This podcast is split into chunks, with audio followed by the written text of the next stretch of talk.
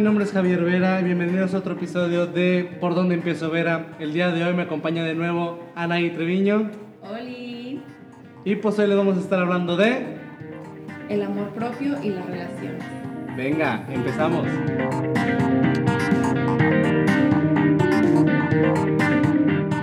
Bueno, Anaí, ¿cómo estás? Muy bien. Ya te extrañaba hace mucho que no hablaba contigo. Retardo tiempo esto de COVID que nos tiene encerrados en la casa. Bastantes veces. Ay, no, pues hoy quieres hablar de las relaciones. Hay Y que hablar de las relaciones y también del amor propio. ¿Cómo está eso? Pues mira, creo que es un conjunto de todo. Eh, el amor propio, como hablábamos en el podcast pasado, no sé qué número vaya a ser, pero ahí tú este, les comentas. En uno de los podcasts que ya tenemos de- ahí en el reper- amplio donde repertorio. donde estoy yo.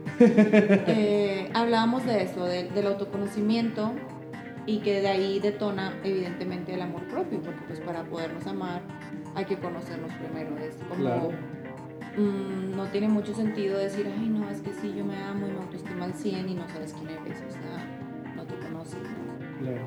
Entonces, pues de ahí parte, hablando del amor propio, y creo que, porque ah, en mis redes sociales eh, pues, hicimos una encuesta para que sepan el, el porqué de esto, ¿no? De- El de- background de todo. Exacto. ¿De dónde Decir, salió? ay, estos estaban aburidos y decidieron hablar de eso, ¿no? Entonces hicimos una encuesta. que- y que- sí, estábamos Sí, aburridos. Sí, ten- estamos un poco desocupados, pero decidimos sacarle provecho mientras llega la cena también. Entonces, eh, hicimos una encuesta de los temas a hablar y pues resultó que el amor propio era lo que más querían hablar y nadie quería hablar de las relaciones. Entonces yo dije, oh, eh, Ahorita a la gente ya no le importan las ya no le relaciones. importan. Exactamente, y decidimos ponerlo en conjunto porque evidentemente van de la mano. Ya después yo creo que si tenemos oportunidad hablaremos también de la ansiedad y la depresión que, que muchos también votaron por eso. Pero bueno, ahorita a lo que nos truje. Así que eh, yo voy a tomar el poder en esta Sí, de este adelante. programa. No, no, no. Adelante. Y quiero más bien que ahora tú me digas, para ti, que tienes tres años y cachito en terapia, ¿qué es el amor propio? Madres. O sea, literal. es- Vamos a empezar con ataques. Pasa a ver. Vamos a empezar con ataques. Bueno, para mí, ¿qué es el amor propio? Pues el amor propio es prácticamente lo más importante, dejando a un lado el ego, es lo más importante que debemos tener. ¿Qué quiero decir con esto? Es conocerte, saber cuáles son tus defectos, cuáles son tus virtudes, saber el, que eres una persona como muchas y que te aceptas tal y cual eres. Me explico, independientemente que alguien venga y te diga, independientemente que la situación se torne gris, independientemente de que un día te, te sientas triste, pues abrazas y digas, ok, estoy bien, me gusta sentirme triste, me gusta sentirme feliz, la situación que me está pasando va a pasar. O sea, saber, como quien dice, aceptar todo lo que venga y no quitarte prioridad, ¿me explico? Entonces, para mí creo que eso es el amor propio, es como que estar consciente de lo que eres, de lo que vales, independientemente de la situación, independientemente de tu estado de ánimo, aceptarlo, ¿me explico? ¿Qué crees que cambió en tu vida a partir de que te sentiste bien contigo mismo? De que de alguna manera descubriste el amor propio. O sea, literal. Seguimos. Este, ¿qué cambió en mi vida? Cambió mucho mi actitud. O sea, como se los comenté en un podcast anterior, eh, yo tenía mucho conflicto tanto conmigo, como con mi familia, como con, con personas, ¿no?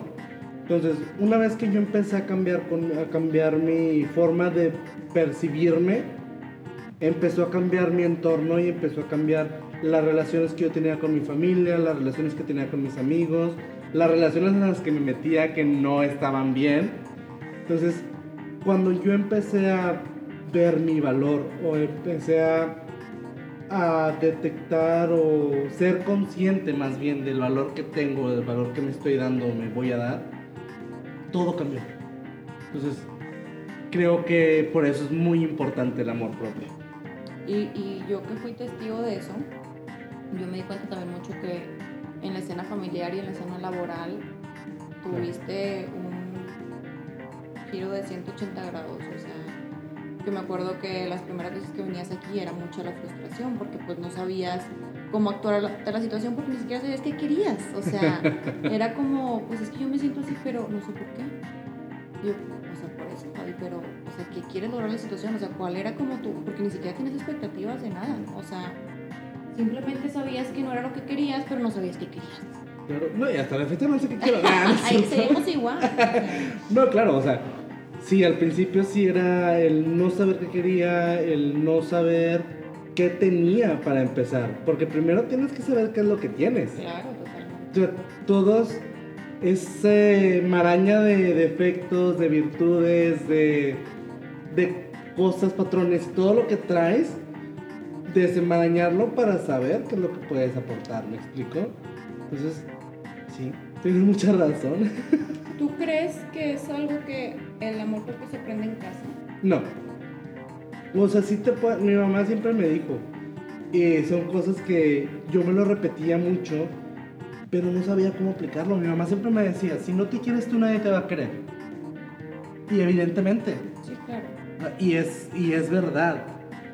Pero dices, güey, pues sí, pero ¿cómo me quiero? ¿Me explico? ¿Cómo aprendo a quererme? ¿Cómo aprendo a aceptarme? ¿Cómo? ¿Cómo? O sea, me dices quiérete, pero pues, güey, pues si no me conozco. Y aparte es- existe esa incongruencia de que, por ejemplo, yo he visto muchos casos que en tu casa te dicen, pues es que valórate, es que quiérete, es que no permitas que te falten al respeto. Ujú. Y ves a la mamá ahí toda golpeada por el papá, toda la infidelidad. Sí. Y el papá sí te dice, cállate el hocico, eres un pendejo, cosas así. Entonces como que pues esto empieza desde aquí. ¿no? Claro. O sea, creo que eso es algo que, que nos afecta a todos de diferentes maneras. Yo sí pienso que la dinámica familiar es algo, pues todo parte de ahí. El, el tema de las relaciones, el tema del amor propio. Porque sí, es verdad. O sea, los papás siempre te dicen, es que si tú no te quieres, es que, sí, pero enséñame. O sea, Enséñame a quererme. ¿Cómo lo hago? Y entiéndanme, para los que son papás ahorita o los que tienen ahí issues importantes con sus papás, todos somos víctimas de víctimas. O sea, creo yo que muy, pocas, muy pocos papás, espero que no existe ninguno, lo hacen con, con el, el- el afán de, ah, quiero destruir su autoestima Claro. y quiero que se sienta mal y quiero que crea que es un pendejo. Claro, que no salga adelante, que, que siga siendo así, que tenerlo aquí siempre, cosas así, o sea, no. Entonces, obviamente ellos no, no tuvieron una educación en la cual sus papás se preocuparan por su bienestar emocional. No, y era muy diferente la educación que recibieron nuestros padres. Bueno, en nuestro caso, en mi caso, mis papás, pues, gracias a Dios tienen ahorita, van a cumplir 60 años los dos. Y pues vamos de acuerdo de que hace, hace 60 años no era la misma, o sea, no tenían los conocimientos que ahora podemos tener más fácil, me explico. Son como dicen, como dicen ahí, es, son conductas aprendidas generación tras generación tras generación.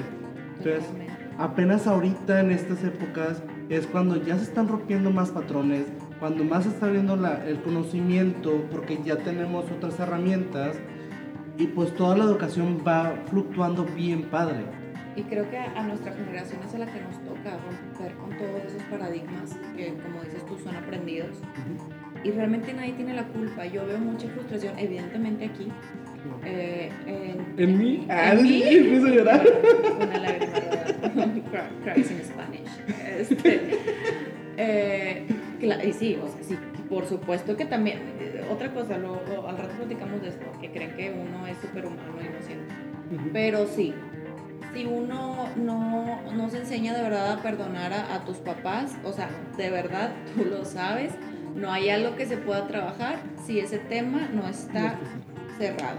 Claro. O sea, y debemos de entender eso. Digo, si, si alguien nos escucha que ya son papás, es algo que ustedes van a vivir. Justo hace, hace unos momentos estaba hablando en un grupo que tengo que casi todos son mamás.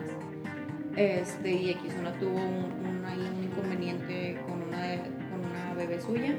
Y hablaban de eso, de, de cómo sienten ellos la culpa por cosas que hacen los hijos Y pues no, finalmente tal vez sí es una niña y todo, pero pienso que esa culpa la vienen arrastrando igual ya cuando nosotros somos mayores, ¿no? De Claro. que, que hice mal yo con mi papá y todo eso. Entonces creo que a nosotros nos va a tocar, esta generación en específico, romper con todo eso. Sí. Y es muy padre que tenemos las herramientas para hacerlo, porque, ok, puedo entender que tal vez, por ejemplo, ahorita como está la economía, no puedes asistir a terapia, pero hay muchos libros. Hay infinidad de libros en PDF, incluso en YouTube. O sea, si tienes tiempo para estar haciendo TikToks, tienes tiempo para estar en YouTube para escuchar un audiolibro. Oye, en eh, YouTube audiolibros, está Amazon Kindle que te cuesta de que, no sé, yo compré un libro hace como dos semanas y me costó 100, 110 pesos. O sea, no, no se me hace muy caro, No. 110 pesos para... Podcast también, todos, Podcast. todos compran Spotify Premium porque nadie quiere escuchar anuncios. De hecho, en, en, en Apple los podcasts son gratis. Sí, de hecho, sí, pues está tu propia app de, de, Sí. de podcast. En Apple los podcasts son gratis, hay muchos podcasts que son de superación personal, de historias, de, no sé, rebane, cosas, de Sí, cosas de- depende del tema que tú quieras Claro. buscar, pero si, si ahorita estás en una situación en la que estoy chingado, o sea, necesito de verdad apoyo en este tema en específico, pero no puedo porque mi economía no me lo permite, porque en este momento tengo otras prioridades, se entiende, claro, o sea, se nos atora la carreta de vez en cuando, pero puedes apoyarte tú con todo esto. Antes no tenía ninguna herramienta, simplemente las redes sociales nos han dado, nos han abierto la mente de muchas maneras. Sí. Y, y ahora hasta creo que está de moda, ¿no? De que fui, fui a mi psicóloga y me dijo y no sé qué, o sea, yo veo que hasta lo, hasta lo presumen y qué bonito. Antes era como ese paradigma de que, ah, la gente va a terapia porque está loca. ¿Se me explica? Sí.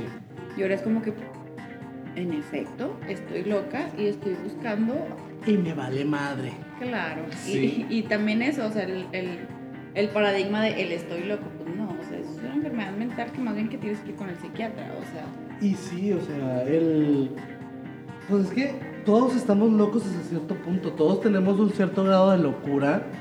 A unos se les desarrolla y se les hace clínico, a otros no, me explico. Y el chiste es reconocerlo, porque Claro. es bonito y está bien, está Claro. loco. O sea, tampoco se trata que también, eso lo, lo digo mucho desde el principio, porque la gente piensa que venir a terapia es, ya voy a estar feliz siempre. ¿Qué? No, y eran Y es cuantas como, veces yo estaba... Literal, yo en la cuarentena fue de que una semana estuve así que súper triste y ni me preocupé. ¿Fue de qué? X. Aceptas, aceptas que pues, ahorita estás viviendo eso, va a pasar y la otra semana te vas a sentir mejor o te vas a sentir peor, no sabes. No sabe. Pero va a pasar. Exactamente, son lapsos de Ujú. tiempo. Ujú. Y se acabó el pedo.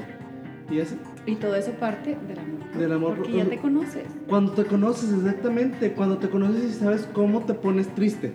O sea, de que cómo te pones cuando estás triste. Ah, pues me pongo, no sé, me gusta escuchar canciones de cierto modo, de, de- no sé. A mí, por ejemplo, cuando yo estoy triste, yo soy de los que están tristes y se, Muy se triste, honden. No sé, sí. de que me voy a poner canciones de acá, de que me voy a cortar las venas ahorita. O le voy a dar un trago al cloro, ya, así. Porque a mí me gusta eso, ¿me explico? Claro. Y cuando estoy muy feliz, obviamente pongo canciones súper felices y estoy bailando y estoy, o sea, porque me conozco y sé cómo estarlo, me explico, sé cómo disfrutar hasta mi tristeza. Es, de eso se trata. Ajá. De eso se trata, de disfrutar. El amor. Y propio. parece que. Yo sé que muchos nos van a escuchar decir, pues, están loquitos, pobrecitos. Pues pero sí, no. No, no que no estemos locos. No es malo, si me explico. O sea, no es malo disfrutar de no estar bien, porque no tenemos que estar bien siempre. no es malo disfrutar de tus sentimientos, Exactamente. porque mucha gente creo que, y creo que también eso es parte de, la falta del amor propio, de que se reniegan o se reprimen sus propios sentimientos, ¿me explico? Y es como que, güey, somos personas, somos seres que estamos llenos de emociones y de sentimientos y hay mucho, mucha gente que tiene los sentimientos así súper, ¿cómo se dice? Flor de piel. La flor de piel, exactamente, que cualquier cosita o lloran o se ponen súper felices, ¿me explico? Sí, hay gente que es muy emocional y les gusta. O Y sea, les gusta. no pasa nada. El problema es cuando no lo reconoces. No sé si es peor no reconocerlos o reconocerlos e ignorarlos. Creo que reconocerlos e ignorarlos. Sí. Porque, pues, te estás quitando tu valor. ¿Me explico? O sea, para mí es una bendición tener emociones y yo soy muy emocional. O sea, para mí es algo que digo, güey, me siento bien feliz. Me explico, o güey, me siento bien enojado. O sea, yo me disfruto. está llevando la chingada Sí, también. y sea, es de que. Y, y siempre. Y creo que hay gente que me ha escuchado de que vamos ganando. Estoy bien triste, pero vamos ganando, ¿no? O sea, de eso se trata, de disfrutarte, de disfrutar tus emociones, o sea, valorarlas, ¿me explico? Y está bien padre porque yo tuve una temporada, yo creo que fue que como a los 24 años, más o menos, 24 o 25 años. Y yo tenía tiempo de no sentirme como, como ese rush de adrenalina, de estar enamorada, de estar emocionada, de ilusionada, ¿no? Y yo de que era como, que me quiero sentir así, o sea, ya no me acuerdo cómo era sentirse así. Y te empezaste a mandar cartas sola. sola. Y todavía no existía envía flores, pero yo decía que me las enviaba la gente. Pero fíjate que hay- también hay que saber qué le pedimos al universo, porque pasaron unos meses y conocí a alguien y fue como, a la madre, o sea, Eso no es lo que quiero. no, deja tú que no, era demasiado, porque obviamente no sé cómo lo sientas tú o cómo, cómo lo sienten las personas que nos están escuchando, pero es bien diferente cómo te enamoras en la edad adulta a cómo te enamoras en la adolescencia, porque la adolescencia no eres, solo te dejas fluir, ¿sabes? No estás pensando en tus emociones. Entonces ya en la edad adulta ya es como, aparte te quieres reprimir porque no mames, o sea, ya no tengo cinco años, no debo de estar actuando y tienes muchos como, como paradigmas de que no, es que no, no, no puedo hacer esto porque ya tengo esta edad y, y era como, wow, o sea, ya, ya, ya, sí, sí quería eso, pero ya. Pero ya, fue mucho. bueno. Sí, a huevo. Y yo creo que fueron como unos dos años este, en, lo- en los que aprendí mucho esta, esta cuestión de incluso de conocer emociones que yo no conocía. ¿Como cuáles? Por ejemplo, los celos. Yo nunca había sido celosa. Neta. Nunca. Nunca, nunca, nunca, Ay, es un feo ser celoso. O sea, sí, ya, extremista. ya, no, es que entiéndeme que yo no soy ni celosa, ni violenta, ni nada, me voy a balconear aquí un poquito, pero en una, eh, estábamos en un antro, esta persona y yo, y algo hizo que me molestó, o sea, me refiero a que había una tercera persona este, en la ecuación, y yo sentí, haz de cuenta que yo indignada le dije, ya me voy, o sea, ya me voy, aquí te quedas y Vete mucho la fregada. Exactamente, chinga tu madre cada vez que respires. Y yo me fui. Yo me fui muy digna y le quité las llaves porque andábamos en la camioneta de un tío, andábamos en otro estado de la República. Entonces, eh, ya, ya me- llámame si, si lo escuchó, me vale. ¿Qué hizo Eh, nombre? Ah, es cierto. me llevó las llaves de la camioneta y se me hizo bien raro porque me las dio. O sea, fue como, te vale madre. Te vale madre, hijo de puta. Y haz de cuenta que ya me fui yo así muy perrita y que me acuerdo que la pinche camioneta era estándar. Yo no sé manejar estándar. Entonces fue de que, oh, fuck. Y me tuve que regresar con la cola entre las patas, obviamente. Entonces, donde me regreso, veo que estaba platicando con, con una chava. Este, y te lo juro que me empezó como, como arder el esófago. O sea, así como, ¿Te como, calentaste? como agruras. O sea, Sí. como si te, hubieras comido, no sé, un- algo súper picante y se te estuviera regresando por el esófago. Un paquetaxo No, morado. ándale, uno morado, así, con un chingo de salsa. No Entonces fue como, como que me ardió y apreté el paso. Y haz de cuenta que lo vi y me volteó a ver, pero así como que con cara de miedo. No sé qué cara tenía yo, que él me volteó a ver con cara de miedo. Aventé a la chava y lo cacheteé a él. No mames. Así. O sea, en mi vida había hecho eso. Nunca. Lo más que había hecho era quebrarle el diente a alguien. Porque cuando estaba en la primaria me levantó la falda y yo le pegué y se pegó en un banco y aquí se le quebró el diente. Este, pero con él fue como, yo me sentí porque yo estoy súper en contra de la violencia. Claro. Entonces, más mal me sentí porque me sentí muy bien cuando lo hice. Fue como, Así se siente ser celoso. no, pero no me gustó. O sea, fue una sensación que no me gustó. Ujú. ¿Sí me explico? Al día siguiente me dio demasiada culpa. Prueba moral. Sí, porque fue de que, ¿qué pedo? O sea, para empezar, ni siquiera teníamos una relación. Y yo me sentí muy mal conmigo y le pedí una disculpa y hablé con él. Y luego todavía me decía de que, pero ¿por qué te enojaste? Así de que riéndose y No, yo. cínico. O sea, no te lo voy a decir, yo no sé, estaba borracho. Pero, porque estaba borracho. Porque los psicólogos tomamos, y bastante. Son personas, también personas toman. normales. Este, entonces fue como, no, no, no me gustó sentir eso. Pero dije, ya lo experimenté, no te- ya podía entenderlo. En la lista de qué hacer, claro que sí, Check. check. Ya Y otra listo. cosa, también viví ese, ese lapso de, de, de inseguridad, de me estás diciendo algo, no te creo, voy a pasar por tu casa a ver si es cierto que estás ahí. Neta, ay, súper tóxica, pero yo también lo he hecho. Toxiquísima. Yo he Y yo hecho. jamás lo había hecho. Y todo fue en ese mismo lapso de tiempo. Y fue como, ay no, ¿por qué estoy haciendo eso? O sea, me sentí muy mal. Pero fue algo que, digo, que, que- que experimenté. Claro. Y qué bueno porque pues ya sé que no me gusta. No, y no está padre, o sea, no, no yo está padre. lo hice no que está padre. cuando tenía como 20 años, o sea, hace 8 años, casi 9. Ujú. O sea, y no está padre, lo piensas y dices, güey, ¿qué estaba haciendo? ¿En qué pensaba? ¿Me explicó? Sí, no, no está padre. Pero ahí aprendes, o sea, son cosas que te llevan a aprender. Malo si no hubieras aprendido, malo si lo Exacto. siguieras repitiendo. O, o que si te siento que entre más grande eres más consciente de, de las emociones y como del, del que sí del que no.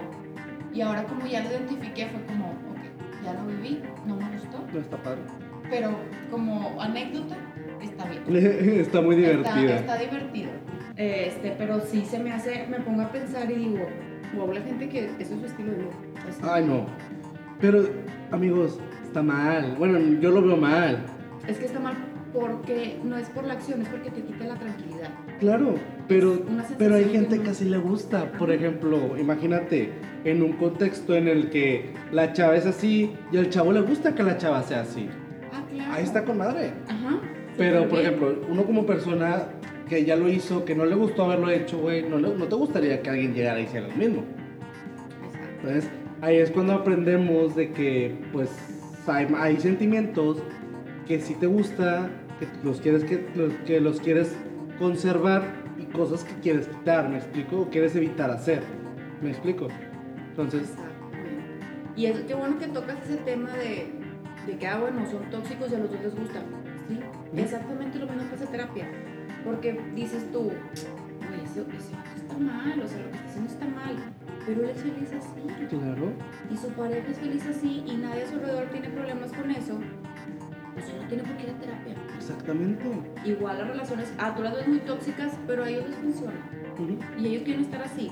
Hay gente a las que no les gustan las relaciones tranquilas. Necesitan adrenalina todo el tiempo.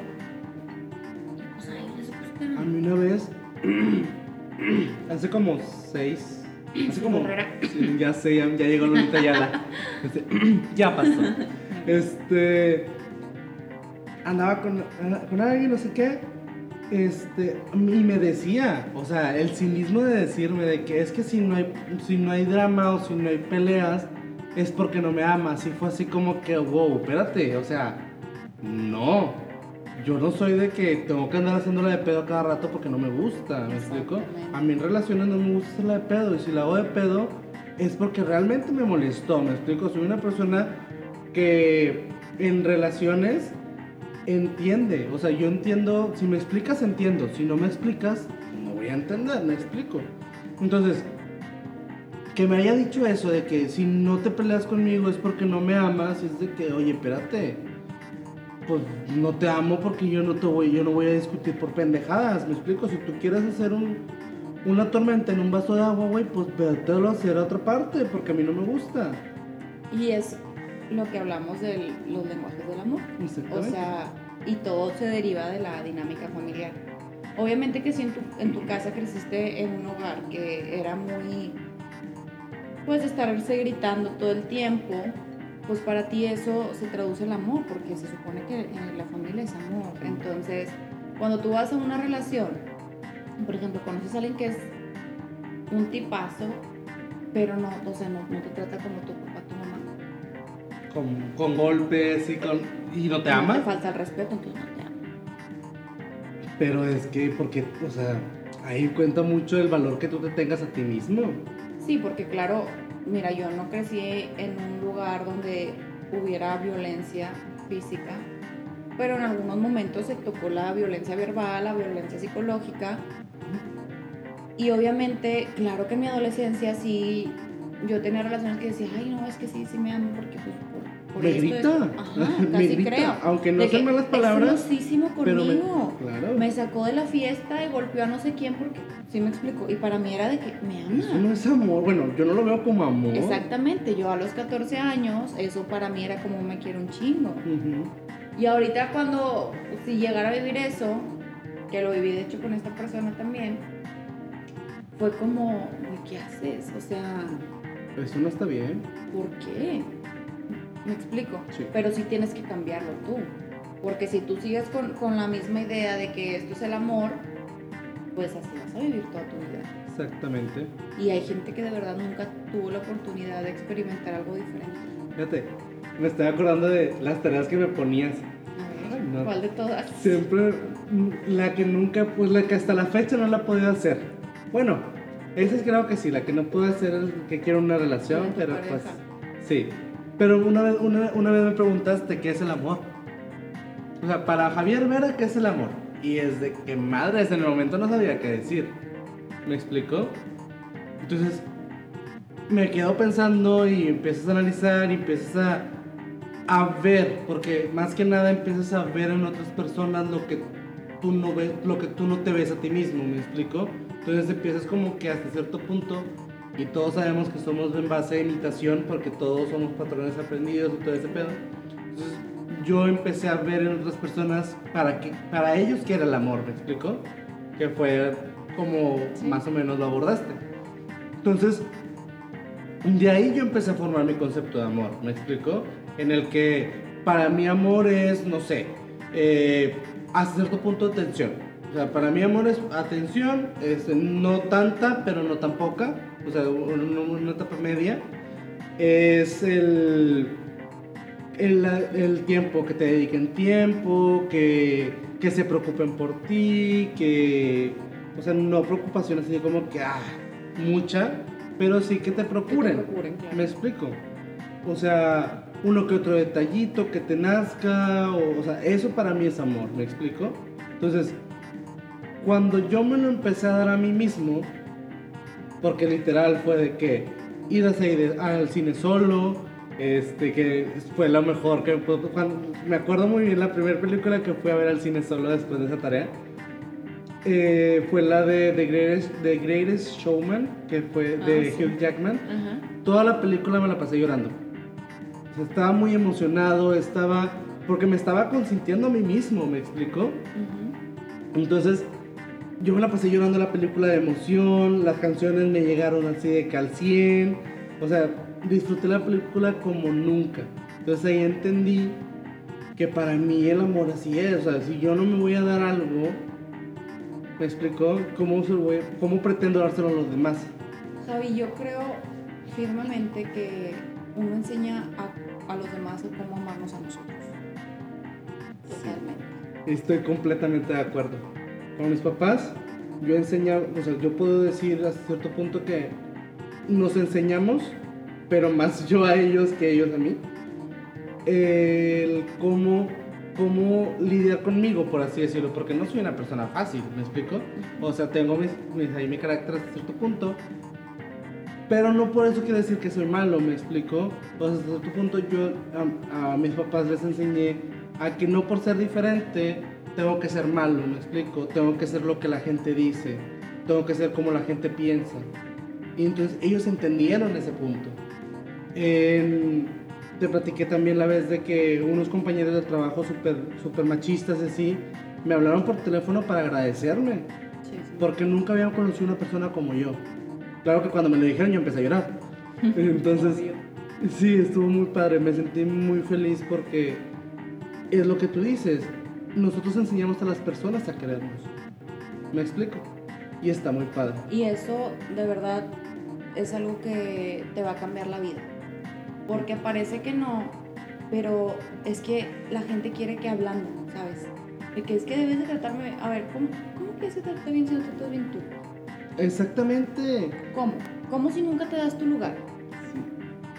por eso la gente es así, porque tú sabes, por ejemplo, yo tengo un carácter no fuerte, o sea, yo considero que soy una persona muy directa, me dice algo no me gusta, no me gusta, y, y se me nota. se acabó. O sea, ni siquiera lo tengo Claro. que decir, a mí se me nota. y yo me acuerdo desde chiquita, bueno, una vez yo siempre he sido muy, siempre confronto a las personas cuando algo no me parece que es correcto, cuando no estoy de acuerdo con algo, y soy así desde que tengo esa razón. Y algo me dijo mi papá, yo tendría unos cuatro años, y yo le debatí el tema, no, no sé qué. Y mi papá de que, respétame pinche huerca, porque yo soy tu papá y me tienes que respetar. Y yo, pues respétame tú porque yo soy tu hija. Ándale. ¿Sí ¿Me explico? O Sí. sea, y, y mi papá, yo me acuerdo de su cara, o sea, no me acuerdo que, por qué fue, pero yo me acuerdo de su cara. Entonces, como que ese tipo de cosas, a mí en mi casa me lo, me lo reforzaron mucho porque mis papás no son así. Mis papás son personas muy miedosas, muy hasta cierto punto tímidas, inseguras. Entonces yo como que fui todo lo contrario y eso me lo reforzaron. A Claro. mi mamá le encantaba que le, le mandaran, a por ejemplo, le mandaran a la maestra y las maestras siempre me querían mucho, que sea, ay señora, es que fíjese que Anaí se peleó con la otra maestra del otro grupo porque me agarró unos materiales y ella fue y se peleó con la maestra, no sé qué. Y mi mamá, pero sí, maestra, yo hablo con ella y me orgullosísima. Claro. y vi le decía a toda la familia de que no, sí, que Anaí hizo esto, no sé qué. En la secundaria me acuerdo que la directora me odiaba. Y nos estaba regañando a mi bolita de amigas y me empezó a decir, o sea, yo, yo me quedaba viendo así, así como que, Retándola. ajá. Y luego me decía de que bájame la mirada. Y yo, no, o sea, no, no te voy a bajar la mirada. Y luego de que, que me baje la mirada, le digo, no, no te voy a bajar la mirada. De que bueno, mañana quiero aquí a tu papá y a tu mamá y no sé qué Claro que sí, con Claro mucho que gusto. Sí, como de que no, no sabe lo que le espera. No, pues claro que fue mi papá. Mi papá, para los que no lo conocen, algunos sí. Tiene cara como de narcotraficante. Así de que, de que te impone. Y lo mide pues como 1,90, o sea, está grandote, Sí, claro. mirada pesada, así horrible. Y fue con la directora. Entonces le dije, mi papá ya sabía la situación, claro que mi papá iba con la espada desenvainada. Claro que sí. Y la directora le dijo, y que mi papá le dice, usted le vuelve a decir a mi hija que le baje la mirada y no sabe lo que es. Madre. Cualquier cosa que tenga que ver con mi hija, me lo dice a mí directamente, usted no se vuelve a dirigir con ella. Pero porque mi papá sabía cómo era yo, ¿sí me explico? O sea, yo nunca fui traviesa, aparte siempre me fue súper bien en la escuela, era de excelentes calificaciones. Entonces mi papá sabía, claro que cuando yo me equivocaba me daba una chinga, me parece que si tú molestas a alguien yo te voy a chingar a ti, pero si te molestan y no te defendiste yo te voy a chingar. Otra vez. Ajá. Entonces, sea objetiva mi reina. claro. Así Tienes eso- que ganar. tien- sí, sí, tienes que ganar, pero nunca te aproveches de los demás. Exactamente. Sí. Gana bien. Gana bien. Entonces, eh, eso me, me lo, me lo Reforzado. reforzan demasiado. Claro. Y es algo como que, que les agradezco mucho, porque sí soy mu- muy diferente, muy diferente a ellos. O sea, por lo menos como yo soy la Bibi de la familia. Está con madre ser el Vivi. Está bien padre. Yo también es algo soy- que disfruto y lo digo con orgullo. Está muy padre. Sí. Y fíjate, ahorita que estabas hablando de todo esto, me acuerdo mucho. Y es algo que siempre les, les digo a mis amigas. Este. Porque no sé. Imagínate, una de mis amigas tuvo. ro- rompió con su novio por X razón, así. Y va y le sigue llamando. O, el, el- el- o mis amigos también les ha pasado de que le siguen marcando a la, mu- a la muchacha, de que hostigándola, de que es que regresa, es que yo te amo, es que esto, es que el otro. Y a mí me da tanto coraje. No por la otra persona que lo cortó, sino porque tú no te estás dando tu lugar. Exactamente. ¿Me explico? Y es como que, ok. Y, y hace mucho tiempo una amiga me decía de que es que yo puedo hacer lo que yo quiera, yo, yo, yo puedo hacer lo que él quiera. Me explico. Y creo que yo hice un poquito como que un flashback de mi primera relación y yo también pensaba lo mismo. Mi primera relación estamos hablando del 2000, ¿qué? 2007, en donde, sí, en la prepa, es un chorro, o sea, que desde que yo puedo hacer lo que tú quieras y les diga, sí, güey, pero ¿cómo me vas a ofrecer algo que tú no te puedes dar ni a ti mismo? Me explico, yo te puedo, yo te puedo dar el amor que te mereces. Sí, güey, Pero el amor que te mereces, te lo das a ti mismo primero. Y te, y te vas a dar cuenta que cuando te lo das a ti mismo, no se lo vas a querer dar a los demás. No, Javi, pues es que uno no puede dar lo que no tiene. Exactamente. No se puede. Se me hace ahorita, hoy, hoy por hoy, si alguien me viene y me dice eso, o sea, de que yo te puedo dar lo que, el amor que quieras, güey, mejor dátelo a ti mismo. Primero. Primero. Y lo checamos. Ujú, Y es como que, o mis amigas, es de que, güey, pues date tu valor. O sea, tú valórate, quiérete, acéptate, perdónate. Porque también hay muchos asuntos de que no- no- uno no se ha perdonado, que también influye en relaciones. Influye muy feo. Porque es cuando empiezan los celos, es cuando empieza las inseguridades, es de que me va a dejar, de que esto, de que el otro. Oye, espérate, no. Primero estate bien contigo mismo y ahora sí. Y ni siquiera vas a tener necesidad de, de tú salir a buscarlo. La persona va a venir, a sal- va a venir hasta ti y te Uno va a lo encontrar. que es, no lo que Exactamente. Uno trae lo que es, no lo que será. Exactamente. Entonces, así es como las que dicen de que, ay no, pues es que este es un pendejo. Pues más pendeja tú, tú lo elegiste, no te salió en el conflace. No te salió en el ganaste en la feria, tú lo elegiste. Entonces, Exactamente. O sea, y es que literal, o sea, vas, conocemos un chingo de gente todos los días.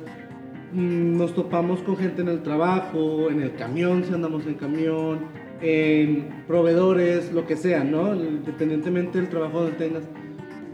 Pero pues te topas con gente y tú decides si la quieres de amigo o la más la quieres de relación laboral o la quieres más cercana o quieres o te gustó y quieren algo más. Tú decides, ¿me explico? Pero vas a decidir conforme tú estés pensando, o sea, o conforme tú te sientas contigo mismo. Si te sientes de la chingada, pues vas a decidir de la chingada. Y eso se extiende en todas las relaciones, que es lo que te decía cuando hablamos del libro de los lenguajes del amor. Que siento que se enfoca mucho en, en las relaciones de pareja y yo creo que en- a esta edad y en, en esta, en esta, en la actualidad, lo que nosotros estamos viviendo, las relaciones interpersonales en general, tanto con nuestra familia como nuestros amigos, nuestras relaciones laborales son muy importantes, todas. Entonces, por ejemplo, en el tema de la amistad.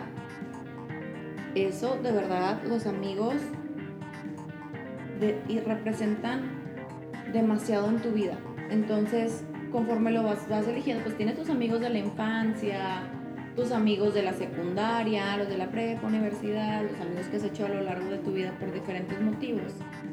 Y te das cuenta de la diferencia que tienes de tus amigos de la infancia. Esos que ya son más bien como tu familia, porque pues creciste con ellos, no tanto los Claro. elegiste. Y los amigos que eliges ahora. Porque de verdad, los amigos que elegimos en la edad adulta son un espejo. Y yo, la verdad, yo fui muy afortunada porque tanto mis amigas de la infancia como mis amigas de la, de la prepa, eh, amigos en general, son, son personas, digo, tú conoces algunos y de verdad, pues mis respetos, o sea, hemos crecido juntos y los, los que elegí ya a- en esta etapa de mi vida, híjole, o sea... Son más contados, o sea, más, son más selectos. Son más selectos y de verdad que, te lo juro que en esta temporada que casi no, no veo a nadie, te lo juro que cuando sé que los voy a ver me emociono como, como si estuviera enamorada, o sea, Sí. como si fuera a ver a, a alguien de, de quien estoy enamorada, o Yo sea... hasta limpio la casa, literal. Claro, claro, o sea, y a mí me encanta porque pues este es el punto de reunión, siempre Claro. vienen a, a mi casa. Para mí es una emoción de que me despierto y de que soy, soy, y a mí me encanta cocinar y a ellos les encanta comer, entonces yo cocino y todo porque de verdad para mí es una emoción y cuando me peleo con alguno, cuando tenemos alguna confrontación o algún desacuerdo, o sea, estoy muy triste. Claro. De verdad es, tengo el corazón roto. Y te duele. Me duele. Claro. Pero lo padre de esto es que, por ejemplo, tengo una amiga en específico. Más les mandas un sticker y se les quita. Fíjate que no, no, no con todos funciona así. Bueno, sí. Con, con esta amiga en específico me da mucha risa porque somos súper similares en prácticamente todo, menos en la forma de nuestro lenguaje del amor. Ya. ¿sí? Y por ejemplo, ella es muy, este, de esas personas que se enoja y lo quiere arreglar en el momento. Y yo como me conozco mucho, sé que si arreglo algo en el momento que yo estoy enojada, me No. se va a poner peor. claro que sí. Entonces, como eso ya lo aprendí con el tiempo, yo lo que hago es como un animalito cuando está atropellado, que va y se lame las heridas de que... y se hace por un lado. Y se hace por un lado en lo que se recupera, yo así soy. O sea, yo me retraigo, no sé cuántos, o sea, Lo pueden ser dos horas, cuatro días, un mes, no sé, el tiempo es depende de la herida que me sienta. Entonces cuando yo hago eso, ella se trastorna. Como, es que no, y es que por qué. Y yo, a ver, güey, o sea, Relájate un chingo. relájate un chingo, o sea, te quiero mucho, pero ahorita estamos en una situación en la que, güey, chinga tu madre, o sea, y hay otros amigos en los que de verdad ni siquiera se presta al confrontamiento, porque ya lo conoces tanto, te conoces tanto y tienes el mismo lenguaje Ujú, que sabes de que sabes que ahorita estamos, vamos a darnos unos días claro. y al rato hablamos, que tengo mm, de verdad una amiga nada más en específico que somos muy parecidas en eso. Y me encanta porque entiende que, por ejemplo, yo no soy una persona muy disponible en mis redes sociales, tú lo sabes. Pues sí. Que eres paciente. O sea, en WhatsApp cero, mis skills en, en- en sociales no. Este, y ella lo entiende, o sea, ella lo entiende perfectamente. Siempre está pendiente de mí porque sabe que mi lenguaje del amor es la atención. ¿sabes? Sí. Y yo sé que el de ella es igual. Entonces nos damos lo que necesitamos y es mutuo y está bien bonito y de verdad la quiero como no tienes una idea, digo a todos mis amigos, pero en especial hay unos Es que, que son siempre, especiales. siempre hay uno, uno o dos que resaltan y que ahí van a estar siempre. O sea, que, que siempre van a resaltar y, van, y los vas a tener en otro lugarcito, ¿me explico? Como que en una. ¿Cómo se llama? Una repisita en el. Y es, y es lo que te digo que lo que te aporta, porque por ejemplo mi mejor amiga de toda la vida, somos súper diferentes, pero súper diferentes en todos los aspectos. Y hemos tenido, no sabes, o sea, nos hemos divorciado como seis veces a lo largo de nuestra vida. Literal, nos hemos dejado de hablar año y medio. Madres. Ajá, así. Por Por situaciones que, pendejadas. pendejadas, si me explico, que no supimos arreglar en su momento. Pero, haz de cuenta que en ese momento, te digo divorciada, me da mucha risa porque yo soy madrina de su primer hijo. Ujú. Entonces, yo, pues, ese niño es mi adoración. Entonces, yo lo, Claro. yo lo veía y yo le hablaba de que, oye, ¿sabes qué? Y no fuiste a verlo durante un año. Claro que sí. O Ah. sea, yo le hablaba y le decía de que, oye, me voy a llevar al niño al cine, o voy a ir al rancho, Ah, o lo voy a ver al alber, a donde lo llevara. O sea, porque en mi familia se cuenta que, pues, todo cono- en mis dos familias, de que, ay, pues, nada, es el hijo que no tienes. el hijo que no tengo, claro que sí. Este, y con ella siempre ha sido así porque siempre regresamos una a la otra. Sí, sí. Siempre. Pues es que sí es. O sea, por ejemplo, yo también con mis amigas a veces me peleo. De hecho, ahorita están enojadas dos. Este, Qué raro. Es que, pues es que yo a veces hago planes y se me olvida, ¿verdad? Entonces, este, perdón. Yo sé que van a escuchar esto, perdónenme. se me olvidó. Perdónenlo, de verdad los quiero mucho. Se me fue la onda. A veces hago planes como con tres grupos de amigos y se me olvida que hice planes con otros dos. Entonces sí está muy, Como muy dice difícil. mi mamá, el que mucho abarca poco aprieta. Exactamente, entonces sí es como que, perdón, se escucha, ¿verdad?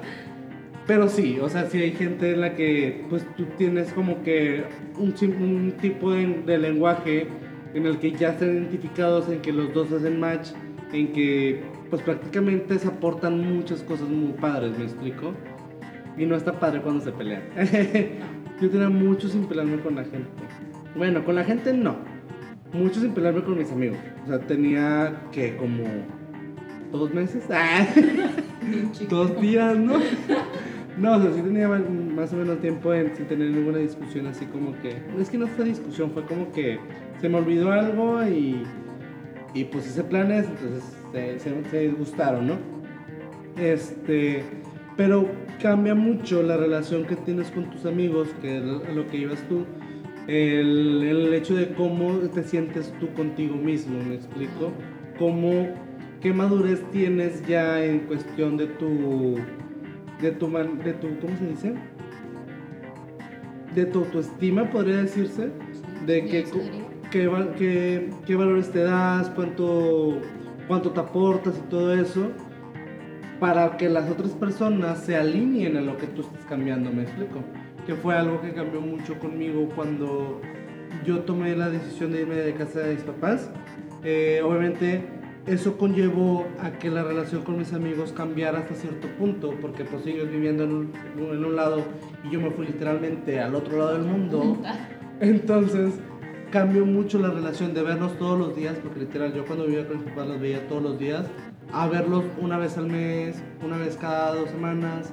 Entonces sí hubo al principio muchos desacuerdos y mucha, mucha así como que incomodidad pero como vieron que yo fui evolucionando y fui creciendo y fui dándome otro, fui cambiando como que mi forma de ser, entonces ellos se adaptaron y siguieron conmigo. O sea, yo hubiera entendido si a cierto punto ya no quisieran hablar conmigo o ya no quisieran ser mis amigos, porque pues todas relaciones sabemos que puede romperse o puede, puede llegar un momento en el que pues ya no nos soportamos, ¿me explico?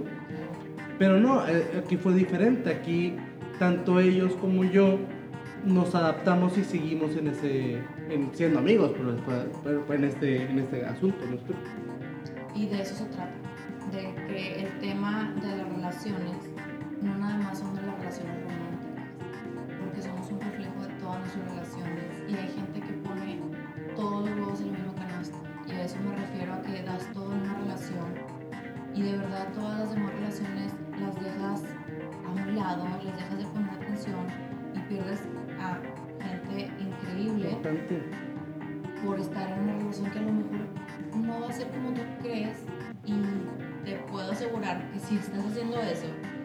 de el 100% a esa persona y olvidarte de todo lo demás, eso no, nunca termina nada bueno. No te va a llevar a nada bueno. De hecho, quiero platicarte ahí. No sé qué opinas. Unos amigos, bueno, un amigo andaba con, con otra persona. De hecho, creo que se va a enojar, pero me vale madre. Nos vale. que me perdone, pero no tengo que platicar. Eh, su, su, pareja era hasta cierto punto, en mi punto de vista, perdón, eh, necesitaba mucha, mucha atención. ¿Qué quiero decir con esto? Cuando mi amigo se iba de viaje con nosotros o salíamos así, su pareja se ponía súper mal. O sea, literal, es de que se, enojaba, se le hacía de pedo todos los días, con tal de que mi amigo no disfrutara su viaje. ¿Me explico? Total, hace cuenta que se, se iba de viaje con, una vez se fue de viaje con nosotros, eh, su pareja haciéndola de pedo todo el tiempo, la fregada, hasta que mi amigo, ¿sabes qué? Dejó el celular a un lado y pues ya fuimos a hacer, fuimos a, vamos haciendo, pues disfrutando el viaje al final de cuentas. Total, la última vez que hubo una discusión así eh, fue en diciembre. Un amigo se fue, mi amigo se fue con otros amigos a, de viaje la fregada, me marca como en la noche y me dice de que, oye, ¿sabes qué? Lo que pasa es que pasa, eh, eh, mi pareja se puso mal, este, está en mi depa, necesito que, que vayas por favor, ¿no? Total, voy, veo, y me encuentro con un departamento semi destruido. Entonces se puso muy, muy difícil la situación. Entonces, pues prácticamente, ¿yo qué hago? oye, retírate por favor, ¿no? O sea, no está bien lo que estás haciendo, así está en la fregada. Entonces yo le digo a mi amigo de que, oye, pues necesito que tomes una decisión. Le digo, porque lo que está pasando no está bien. Le dije, sabemos que la persona necesita atención, pero ya es que lleva terapia. Le digo, no, no, es que no le está sirviendo la terapia. ¿Por qué? Porque no está poniendo de su parte porque sigue repitiendo lo mismo. Me explico, te ha hecho tantos panchos o tantos problemas y lo sigue repitiendo una y otra vez y tú no estás cómodo. Entonces, total, ahorita ya cortaron y todo eso, pero ahorita trae el miedo. Dice de que no sabe si tomó una buena decisión, si tomó una mala decisión, no sabe si va a regresar, no sabe, no sabe. Entonces, nosotros, bueno, yo como amigo le digo de que, oye, no pasa nada, o sea, sí, porque dice, me da miedo que el día de mañana yo quiera regresar. Y le dije, está bien, si el día de mañana quiere regresar, adelante. ¿Pero por qué le da miedo? O sea, porque, si él quiere regresar y el otro también. Exactamente. Qué bueno, si no, pues como quiera no quería ya estar contigo. Exactamente, es lo que le digo, le digo, no, no te tienes que sentir mal por tomar una decisión le dije, aquí tomaste la decisión de estar bien tú. Porque tú dices, me siento más tranquilo, me siento más a gusto, más cómodo, más así, más... sin tanto problema porque X o Y, que tal persona, estás a gusto. Y si mañana no te sientes, no te sientes bien y quieres regresar, puedes regresar. Pero tú sabiendo a dónde vas a regresar. ¿Me explico? Tú ya estás consciente de la decisión que tomaste y de dónde te va a llevar si vuelves. ¿Y qué puede pasar si no vuelves? ¿Me explico? Entonces, yo lo que le digo es eso, de que tienes que entender que todos tomamos decisiones y si tu decisión es no estar con esa persona, está bien. Y si esa persona a fuerzas quiere estar contigo, pues él tiene que entender que no, ¿me explico? Porque no vas a forzar a alguien a que esté contigo para empezar y para terminar, oye, tienes que tener un poquito de autoestima, un poquito de, de amor propio en el que, oye, pues sí, ya, tú ya decidiste, decidiste no estar conmigo, ok, yo no te voy a rogar, no te voy a, porque pues no, güey, me explico, no puedes no es, no es cómodo y no está padre para la otra persona de que le estés rogando, que le estés suplicando literal de que regresen, cuando la decisión ya está tomada, ¿me explico? Entonces, no hagan eso, amigos. Y hay miles de casos así. Yo creo que este tema se, se puede subdividir en muchas en muchos subtemas. Muchas variantes. Este, hay demasiadas variantes. Creo que pues, esto puede como ser el principio de, muchas cosas. Ojalá y con esto se animen otras personas a hablar de sus experiencias contigo, porque creo que no hay nada que de verdad aporte más que la experiencia de alguien más, más que el conocimiento, por ejemplo, que pueda tener yo teórico sobre las relaciones y demás, no hay nada como la experiencia de, lo que has vivido. De situaciones que te, se te han presentado. Entonces ojalá y, y esto los anime para, para que tengan más invitados este, y pues bueno, te quiero hablar porque creo que en el otro no agradecí lo suficiente. Este, y de verdad me siento muy afortunada que me hayas considerado para estar aquí. Y quiero mencionar algo que no pude mencionar tampoco en el pasado, pero Javi fue mi primer paciente formal. O sea, ya había tenido muchos pacientes antes, pero nunca de verdad, porque yo me fui totalmente al área de recursos humanos, no, no me interesaba mucho la terapia como para hacerlo de verdad, este, como en forma, más bien no me sentía segura. Entonces una amiga en común me aventó este, al ruedo. Javi fue, fue el primero y de verdad ha sido pues un aprendizaje para los dos, caminando de la mano y creciendo juntos. Eh, y pues nada, yo también te quería agradecer por eso, por la confianza. ya porque lloro. Ay, ya. Ay, no, pues muchas gracias Anaí por estar aquí acompañándome en este episodio. segundo. Este, y pues vamos a repetirlo. Hay que, si la gente le gustó, eh, que nos dé sus comentarios, este, que nos diga qué temas quieren que abordemos. Eh, vemos de qué manera los, les damos como que la batuta para que decidan qué, temas quieren que abordemos y aquí los abordamos con mucho gusto. Claro que sí, venga de ahí. Sí, como de que no. bueno, me despido. Mi nombre es Javier Vera. Ana Treviño. Eh, nuestras redes sociales, bueno, en mi caso es por donde empiezo Vera en Facebook, Javi con triple I Vera, VRA, eh, Ana Treviño. En todas partes. Eh, ¿Estamos hablando? Cuídense. Bye. Bye.